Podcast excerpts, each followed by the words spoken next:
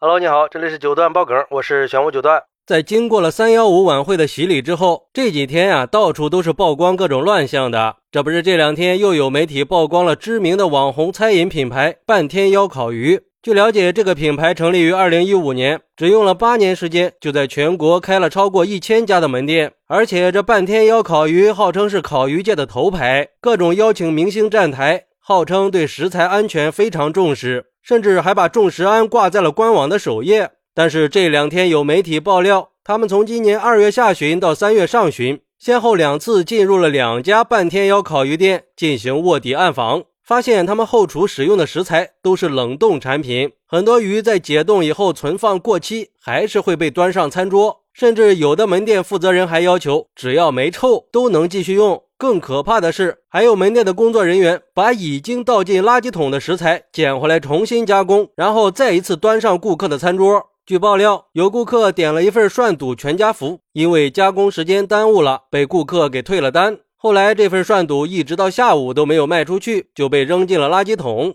可是到了晚上，又有顾客点了一份涮肚，工作人员居然从垃圾桶里把倒掉的涮肚全家福给捡了回来，简单处理一下就端了上去，还说是不干不净，吃了没病，真是触目惊心呀！除了这些问题以外，半天妖的菜品也有明显的缺斤短两现象，比如说标注一百二十克的木耳，实际上只有七十六克；标注一百六十克的金针菇，只有一百二十五克。天哪，这也太让人震惊了！想想都觉得恶心呀。就像一个网友说的：“真是颠覆了人类的认知呀！”看了这样的报道，谁还敢去吃呀？俗话说：“不作死就不会死。”你冻鱼充好货也就算了，垃圾桶捡回来的东西也敢往上端，你还是个人吗？你？我觉得这已经不是做生意讲诚信和突破道德底线的问题了，这是人性的问题，这是在自毁前程啊！我想出现这样的事儿，对公司的打击应该是致命的吧。还有网友说，怪不得最近现场包饺子、现场剁肉馅、现场做包子、现场做韭菜肉饼这些非常的火，各种小摊商贩现场直播自己做各种美食，火的是一塌糊涂。看来以后这各大餐饮企业也应该二十四小时在网上直播厨房，无死角的直播。而对于为什么会出现这些肆无忌惮的乱象，中国法学会消费者权益保护法研究会副秘书长陈英江表示，其实这些餐饮企业在追求扩张速度的时候，肯定会放低门槛，场地卫生、食材和管理这些方面，如果要求高的话，那发展的速度肯定就会慢很多。所以他要追求速度的时候，必须放低门槛而且餐饮管理企业通过和门店合作的机制，实际上是把一些责任转嫁给了门店去承担。因为即使出了问题，关了一家门店也不会影响企业总部，他也不用来承担更多的责任，导致很多餐饮品牌盲目的受经济利益的驱使，一味的追求快速发展，降低服务和品质要求，影响食品安全责任的落实，或者说增加食品安全的隐患。